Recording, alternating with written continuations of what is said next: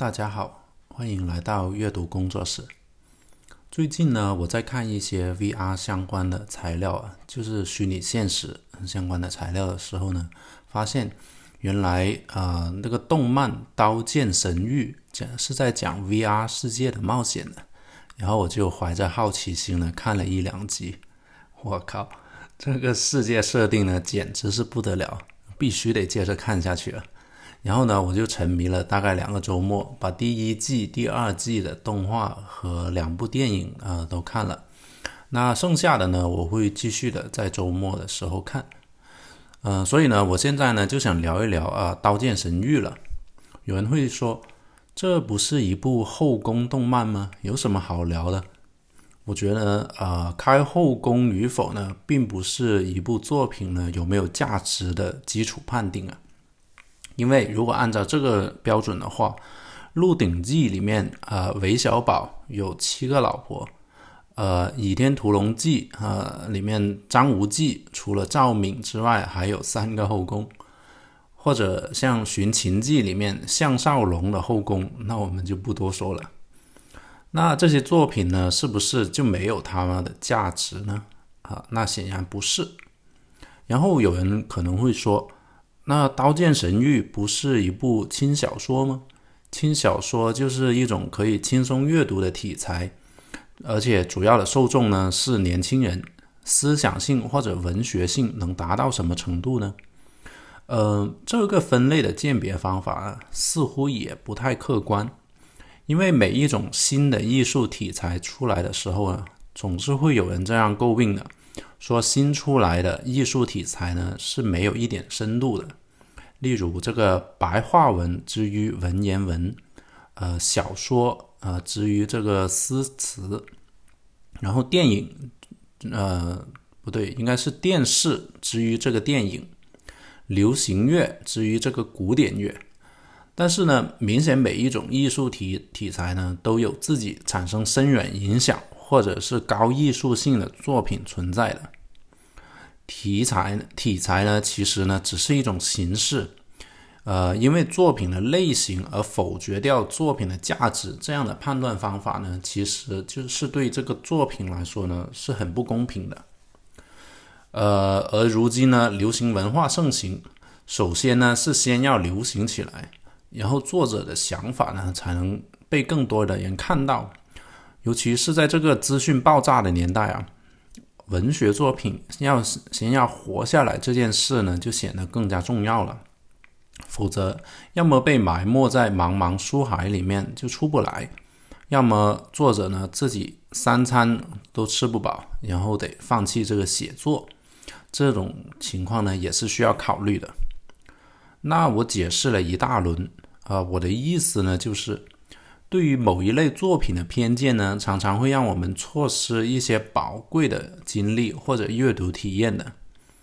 那我们先抛开这个偏见，看一下《刀剑神域》呢，是到底代表了一种怎样的写作模式，或者是观众喜爱的一种剧作啊模式模式呢？那你呃，如果是有兴趣呢，在这个写作领域发展的时候的话呢，那也不妨听听我的见解。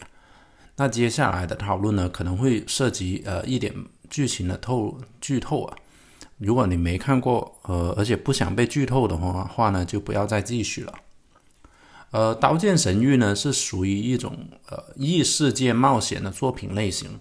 当你带上那个 VR 设备进入游戏的时候呢，那就相当于进入了一个异世界了。而当我们要去描写一场异世界的冒险的作品类型的时候呢，通常呢有两种方式去描写的，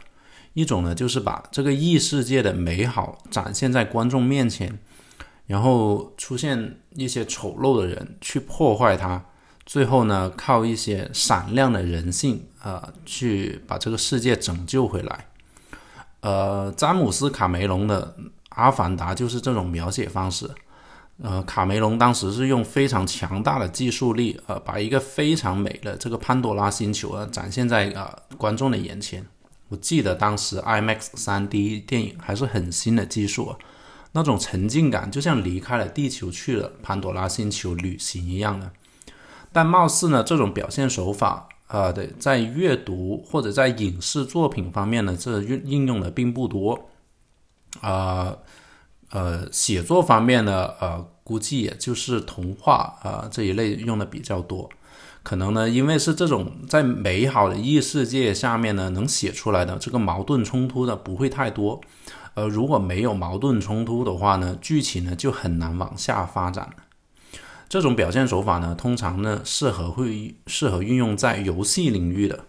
因为呃有一个漂亮的异世界，才有可能呢吸引玩家去探索。然后玩玩家在探索的途中沉浸了进去，才能理解这个游戏创作者要表现的这些理念。像最新的《对马岛战鬼》。它的画面呢，就像电影一样漂亮了。呃，玩家没事逛逛地图呢，也是一种快乐。呃，如果你是任天堂的粉丝的话呢，那它的《异度之刃二》系列，那也也是一个呃开后宫的异世界冒险类的作品啊，那也是一个幻想世界的一大杰作啊。除了冒险，呃，逛地图、听音乐也是一种享受。那刚刚提到的两种表达方式呢，呃，描写异世界冒险两种方式呢，另一种表达方式呢，就是异世界呢本来就是一个残酷的世界，但是人性呢在里面是闪亮的。呃，进击的巨人呢，呃，就是这么一部作品。它虽然还还没有连载完呢，但是呢，它在马来篇之前呢，就属于这样的表达手法。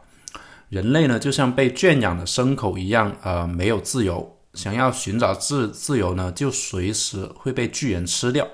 啊，哪怕是这样，主角呢还是要去为人类追求自由的这个生活。这种呢，就是一个呃很典型的，有着很多角度可以去描写的一个异世界设定了。例如，描写一下这个异世界有多残酷，呃，人性呃是怎么有善有恶，自由有多可贵。然后再加点阴谋设定进去呢，那这部作品的基础就有了，而且这个基础还很坚实。《刀剑神域》的呃艾恩格朗特，呃就是 ironclad 这个这一篇呢，就属于呃这一种，本来呢呃只是一个 VR 的游戏，呃然后但是呢呃突然就变成了虚拟角色，呃虚拟角色的死亡就变成真人的死亡了。呃，这种压抑感呢和世界的残酷性呢，在这个设定一出来之后，马上就呃，马上就能表达出来了。而且人性呢，应该是趋利避害的，啊，然呃是应该是趋利避害的。这个时候人的行为呢，应该是很自私的。那首先先让自己给活下活下去，是不是？然后再慢慢发展成呃，发现了只有联合所有玩家才能让更多的人活下去的这种呃写法。刀剑神域呢，这个设设定呃是很厉害的，呃，跟呃进击的巨人的设定是一样厉害的，至少在前面的呃在前面的呃 S A O 篇里面是这样的，呃，当然呃作者当时为了投稿不得不删减了很多内容，导致故事呢不够充实，这也是刀剑神域呃不足的地方，但是这个世界设定呢有很多方面值得书写的。作者呢，也在最新的进击篇，嗯，开始补充当时缺失掉的内容，呃，对当初的割裂感呢进行了一些补充。呃，提到作品的割裂感，就要呃聊一聊另外一个方面，就角色的代入感。因为读者、观众或者玩家呢，对于作者设定的这个异世界呢是陌生的。因此呢，角色必须有成长过程，才会让人呃产生一个角色的代入感。就像刚刚举例，呃，开后宫的小说里面，呃，《鹿鼎记》的韦小宝啊，呃，《倚天屠龙记》的张无忌，还有《寻秦记》里面的项少龙，还有其他异世界冒险的作品，例如《阿凡达》《哈利波特》等，主角和观众一样，一开始呢都是一张白纸。那通过主角的见闻呢，一步步去认识这个世界，才能让呃更更让这个观众会有这个代入感，而且这种设定呢，还有利于作者呢一步一步把这个世界展开来。刀剑神域呢，呃这方面做的不算很好，呃最新的进击进击篇呢，应该是要补充这方面不足的。当然我还没开始看，不知道作者呢有没有补上这个代入感的遗憾。